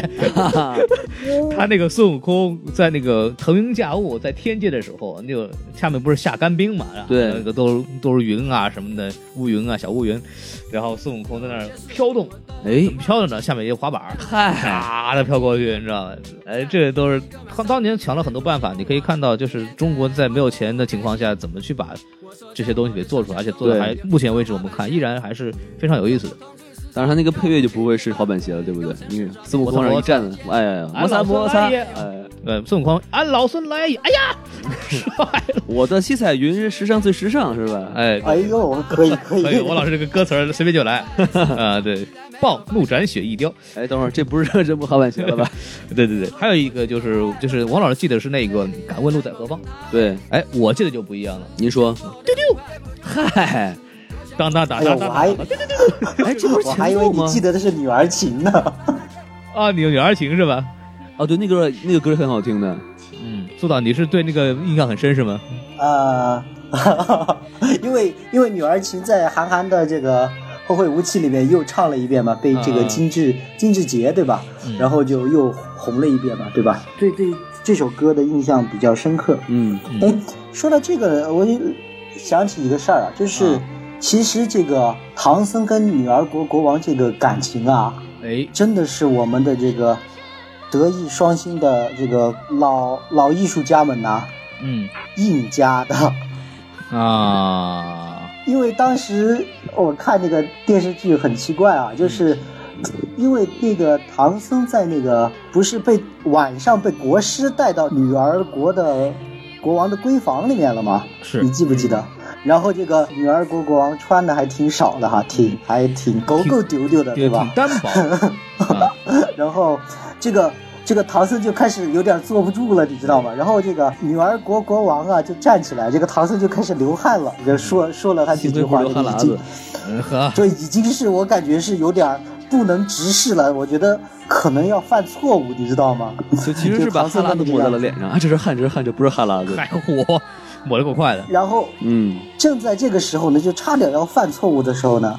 这个琵琶精把唐僧抓走了。哦，这 对，然后抓了这个到到这个妖洞里面呢，然后琵琶精就也是想跟唐僧那个嘛，对吧？嗯哪个呀唐僧就一直在退，王老师不要细问嘛，大家都懂的嘛，然后这个琵琶精就问他，哎，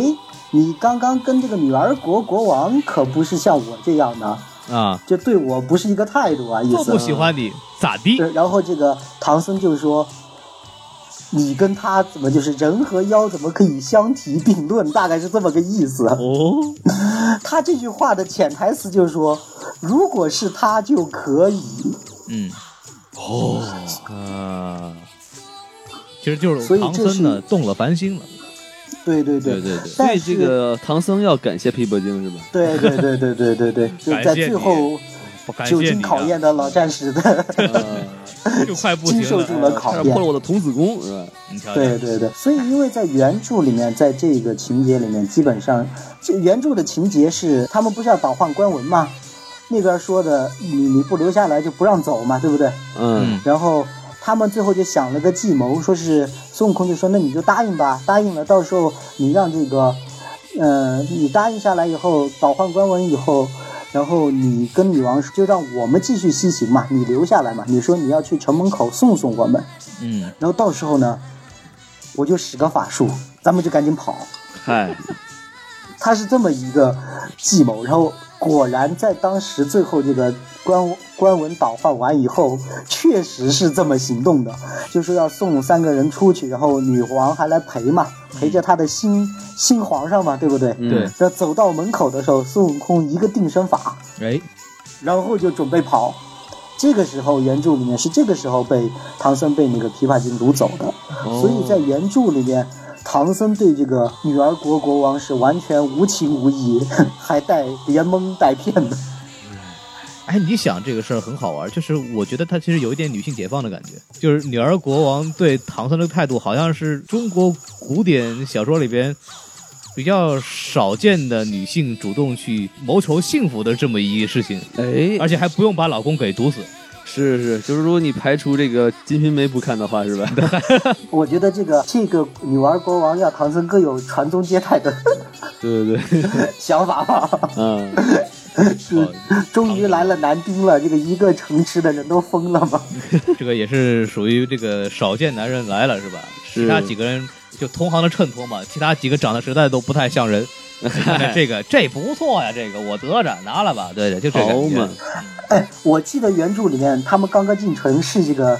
彪悍的女孩子们是有点拉拉扯扯的感觉，要出事儿的情况，你知道吗？然后他们四个人是连躲带跑的，然后才才过了 关。都是女流氓，是吧？对对对对对，那你说从来没见过，这不是对吧？哎，真是，咱们这个社会上就女流氓太少了。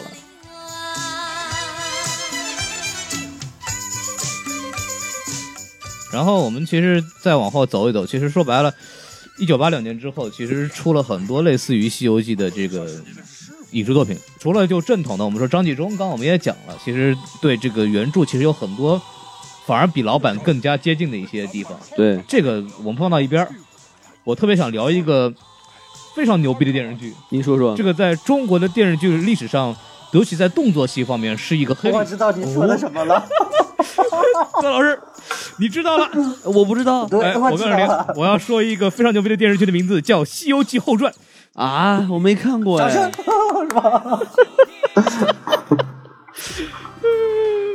哎呀，这个这个电视剧堪称奇葩。是吗？就是这个电视剧，我为什么觉得它奇葩呢？您说，这部电视剧，我在上海的任何一个台上没有见到过。哦，然后我是在哪儿看的呢？您说我是回我奶奶家，南京台，啊，南京某地区台在 播。对，偶尔回去会一看，哎，这东西不赖呆啊，哟有点意思。这跟我看的《西游记》完全不一样。啊，然后他讲了一个什么故事呢？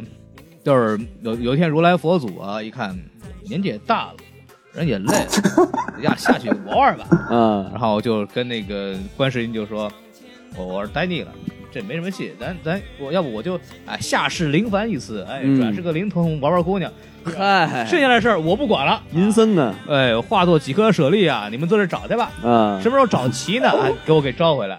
哎，怎么这么一个事情？哦然后他一下去，天界就不干了。哎呀，这个玉皇大帝不宣愤了，这个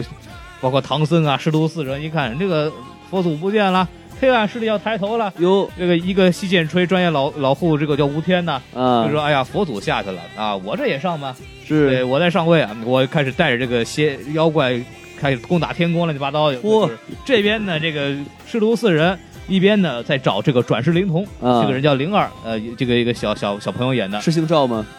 那当时还真不叫赵，啊那姓赵的那叫《仙剑奇侠传》，姓对姓姓乔，乔对林。乔灵儿，乔灵儿，对乔布斯的这个儿子。嗨，不不哦，不啊我知道为什么姓乔了，乔达摩悉达多呀！哦哇，好牛！逼啊！突然想，哎，这个片子很好。然后是是他，我先把这个梗概讲差不多啊，就是说完了以后呢，就是一条线，师徒四人带着其他人，哪吒呀、李天王啊，乱七八糟哇正派人物吧，就找这个叫乔灵儿是吧？你们得找找看。是这边乔灵儿在那玩姑娘，也不管，反正有一啊，些一水儿的姑娘，也不知道干嘛，每个人可能目的都不太一样，是挺好的，爱恨情仇吧，在那玩儿，是这帮人在那找，哎，少爷你别跑啊，我们得找你啊，你这任务很重啊，嗯，转世灵凡呐，你得跟我们走啊，然后就斩断情丝各方面这种东西吧。第一是条线呢，就是各个地方去找舍利子，啊，然后上天入地，各个三界之外，完了狂找，终于找后来找到几个，然后呃，眼看着这个吴天呐，这反派带着这个天兵天将不是带着 策反了，我反派带着妖怪，呃就呃快要攻破这个佛门禁地了，然后啊快要攻破这个南天门了，也是啊，别看这就不行了。后来终于发现呐，舍利子最后一刻永远找不着，哎，孙悟空幡然醒悟，原来我就是个舍利子啊！嗨，孙悟空河南人啊，这个，我是个舍利子啊，然后就你开始自焚，哟加呵啊六，颗舍利开始自焚，哟然呵，后完了以后，那个如来佛真身显灵啊，嗯，啊，之后就发现这个啊，吴天一看，哎呀，佛祖这个来了，哎，我不行啊，这个啊就是退位吧，给给孙悟空就给干死了。嗨，然后孙悟空成功上位，成了这个那个第二把交椅，原来是金蝉子嘛。嗯，然后后来他就自此以后上了第二把交椅，他不是自焚了吗？他后来就是成了一个被如来给我弄回来了这种感觉，哦你知道吧？就是四分的时候还特别惨，在那哭，哎呀，孙悟空要被烧死了，哎呀，真香，不是？ 然后恶哲这个， 然后就把，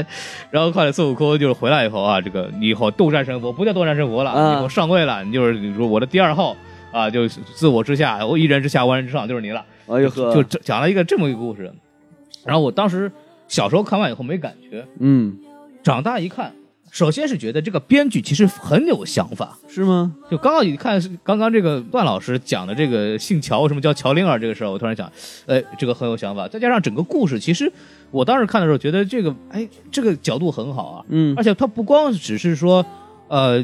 就是这么一个故事，而是说他的每个人在探索的这个过程中，讲了很多其他的关于这个中国神话传说的一些背景知识，是，然后还包括一些。就是下下三界啊，过冥河啊，这些乱七八糟的东西，这些我们以前在呃其他影视剧里边一直没有机会给我们展现出来的一些环境和场景，嗯这个是让我觉得呃很满足的。那不是个很好的电视剧吗？呃，是这样说，我突然意识到为什么它不好看呢？ 嗯为什么觉得很奇怪呢？它的动作戏太神奇了，哦，有多神奇呢？一般来说，我们打一个戏，怎么把它打好看？如果演员不会打呢，嗯，就是多角度剪切，是然后通过替身演员或者角度方式来让这个动作戏变得更好看、更精彩，啊，这个是没有问题的。他怎么做？是，一个动作重复三遍， 嗨，然后这个是我那个段老师应该也很有印象，当时看了都已经无语了，这属于就是卡碟。嗨，你这就不懂了吧？只要重要的动作做三遍，那我当时看的时候就 哎呦说，那个那个那个奶奶下下铺回来说，再买点好点电视吧，这卡死我你了。看你这就不懂了，这有可能是鬼畜的鼻祖。啊，对，这真的就是很多人就说这个当年 B 站，后来也想着说，哎，这不就是那个当年我们就想看这个东西吗？而且我还记得那个人叫曹荣，还是少林寺一个俗家弟子，就嗯，那个孙悟空最有名的这个名言啊，就是我还没用力你就倒下了。哎呦，我说他不是倒下，他是被卡死的。哎呀，一个能打都没有。对，再加上我还对他为什么印象很深呢？就是有七个舍利子。啊，然后这个大魔王呃他要一个一直要重夺王位，然后有这么一个天选之子等着要是来上来保着他，就是要上去。然后最后呢，这个不说天选之子发现了啊，自己原来也就是这个舍利的一部分， 嗯，然后他们决定就是牺牲自己啊，我们就成功的要把这个反派给打赢。是，我看完以后第一反应，这不就是哈利波特吗？嗨，对，然后我那时候还想，哎，那个时候《哈利波特七》其实还没有出呢，《哈利波特》抄袭了吧？ 这一定是抄袭了。哈利波特抄袭《西游记后传》 啊。因为确实很像，对，特别是这个决战的设置。嗯哼，呃，当然，第一肯定是这个。最后我们后面看了《哈利波特七》，感觉挺逗的，嗯因为这个故事确实的主线就是为了战胜大魔王，那边是找七件魂器，对吧？哎这边是呃十四颗舍利，对，然后找啊，天上地下找，然后最后发现这个主角是最后一件神器和最后一颗舍利。嗯，然后这个解决大魔王的方式呢，就是要舍身取义嘛，叫同归于尽嘛，哎对不对？这舍利跟这个魂器就同归于尽了。然后最后呢，都是抱着必死的信念，但是最后呢，都是因为这个感动上天啊，这两个人最后都回到了这个大家的身边。所其以实主要是主按这个故，事来看，确实很相似。主角光环嗯，哎，但是你觉得当时你看的时候好看吗？哎，我觉得挺好看的。是吧？我也就觉除得，了我也这觉得个动很作好看。就就就是把动作剪，我我们干脆剪，让他们剪一个这个 只有一遍动作的版本吧。哦，我就是我现在想，觉得真的是一部很有想法的电视剧。我觉得这个编剧非常好。对对对，而且我觉得他们这个编剧，这个他们主创团体应该对佛教有一定的了解和这个认知，因为我看他他那个，首先他讲了很多佛教的典故嘛，对吧？什么这个大鹏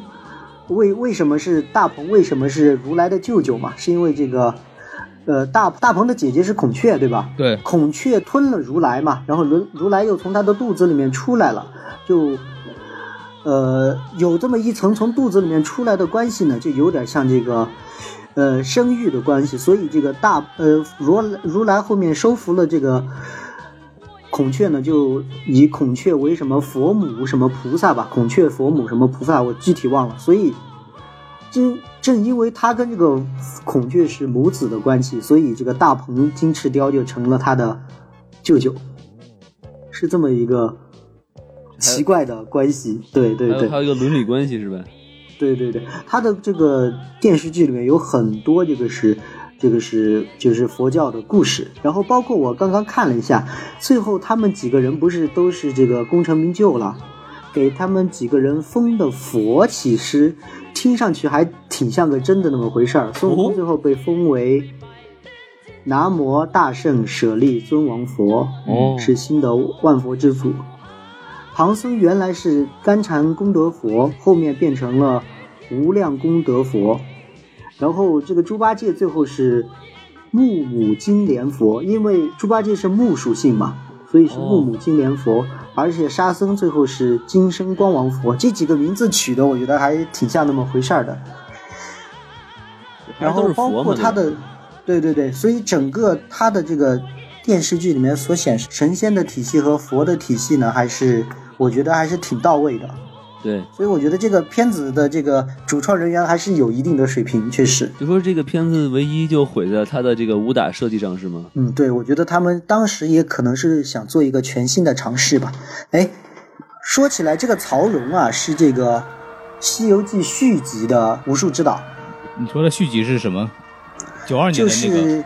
刚擒住了几个妖，又降了几个魔。啊，对对对，新拍的那对个，对对，可呃可能也是那么一个渊源，他后面想自己也拍一个《西游记》，所以是这个才有了《西游记后传》。嗯，总体来说是还是蛮喜欢的，我觉得这个这个片子， 就是其实很考究，而且也很有想法。对对对对对，但是整个这个武打戏啊，实在是，呃，我我真的强烈要求这部电视剧应该重拍，对对对对对对对。我觉得特别牛逼。万事也长满情慨，长满情慨。只呃，我觉得《西游记》这部小说啊，它因为本来就是改编于唐僧的真正历史上的玄奘大师的故事吧，所以它本身就有这个改变的属性。所以我觉得我应该这么说吧，我有一个观点就是。出了很多新的《西游记》以后，很多人都说这个，哎呀，糟蹋经典啊，那个糟蹋名著啊。我觉得真正的名著和经典是不会被糟蹋的，嗯，对，所以我觉得《西游记》的这个它本来出生于改编，所以我觉得《西游记》的价值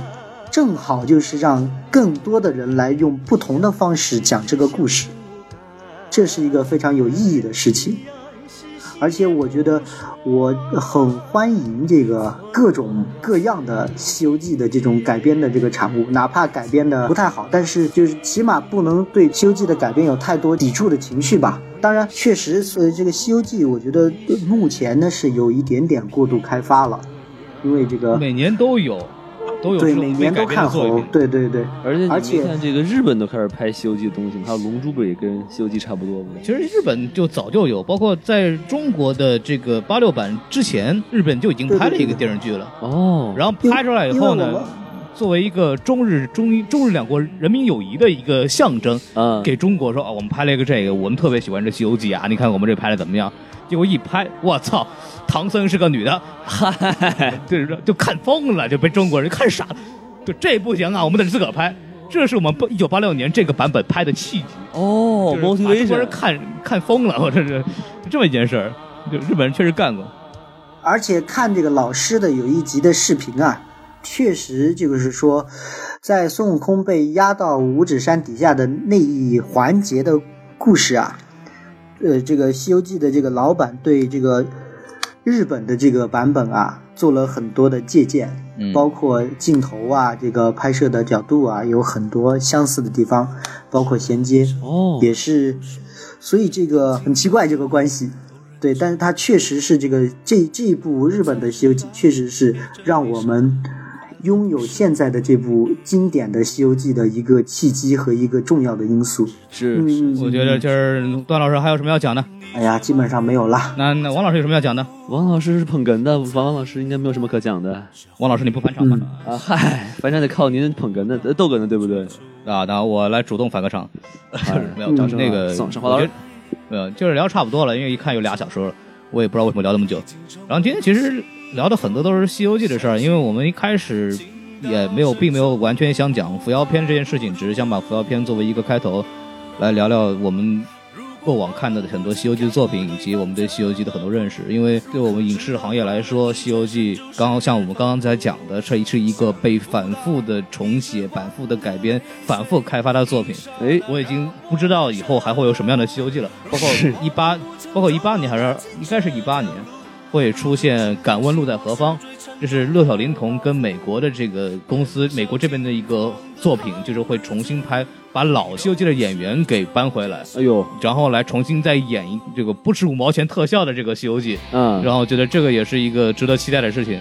那咱们差不多了，咱就挂吧。好好好。然后那个什么，对对对，对， 结束的如此的。嗯得一块儿说个再见吧，对不那对？是还还再见是吧？对对，谢谢大家那个关注本期节目，哎，没然后我错们，本期节目到此结束，哎，请大家不要再听了。嗯，嗨 不是不是， 希望大家继续支持我们什么电台， 什然么后可以电台关注对我们的这个微信公众号 S M F M 二零一六， S M F M 二零一六，没错，所以说让我嗯大家一定要关注，然后请大家加入我们的嘉宾粉丝群。哎，为什么叫嘉宾粉丝群呢？因为像我们本期的嘉宾，包括以往的嘉宾，我就不说是谁了吧， 都会在里面待哦着。所以大家请大家一定要来加入我们的粉丝群，跟这个段老师讨论讨论这个《西游记》里边这个女娲国王国的故事啊。没错没错没错。也许你嗯跟这个段老师交流的时候，你才会发现他其实并不姓段哦。 我去，呃，友情提示，他真的不姓段。哎，哎，你可以给我发红包，我会告诉你们真实姓名是什么。然后他拍过片子，我也可以告诉你们，因为他确实是一名导演。好，那我们今天就到此结束吧，好，谢谢大家。呃拜拜。好，嗯。我是如来佛祖、玉皇大帝、观音菩萨指定取西经特派使者花果山水帘洞美猴王齐天大圣孙悟空啊，帅到掉渣！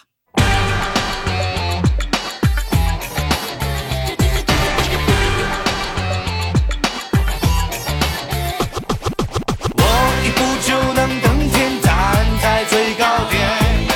别的意见听不见，也视而不见。哦，我一手就能遮天，我所向无前。在下高高在上，懂得百变小变。我攀得高是看得远，天算地算不如我心算，长处太长，短处太短，天高山高高不过我手短。人攀的高是帅的通手哎，雨来之前先刮风，骂人懵懂，只是你不懂八字八，最后还是一场空。让我分清红皂白，剪裁或用裁，别要耍赖，别胡来，把灵魂出卖。哦，心里有大惊小怪，变成大反派。迎风正吹过来，快快觉悟过来！我一步就能登天，站在最高点，别的意见听不见，也视而不见。哦，我一手就能遮天，我所向无前。在下高高在上，懂得大变小变。错错错，每个人都错，没有人认错。啦啦啦啦啦啦啦啦，嘿嘿嘿！我我我最高只有我，谁又能怪我闯了祸？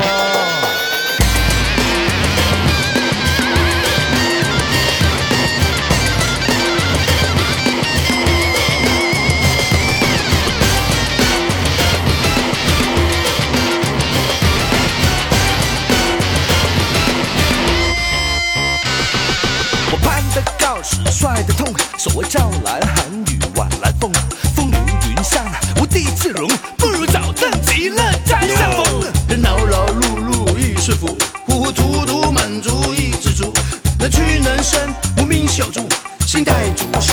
明辨足。让我分清红皂白，剪裁或用裁，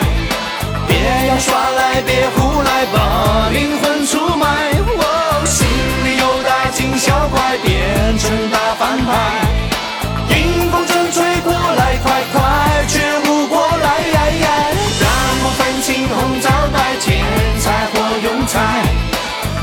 要耍赖，别胡来，把灵魂出卖。我心里有大惊小怪，变成大反派。迎风正吹过来，快快觉悟过来。哎哎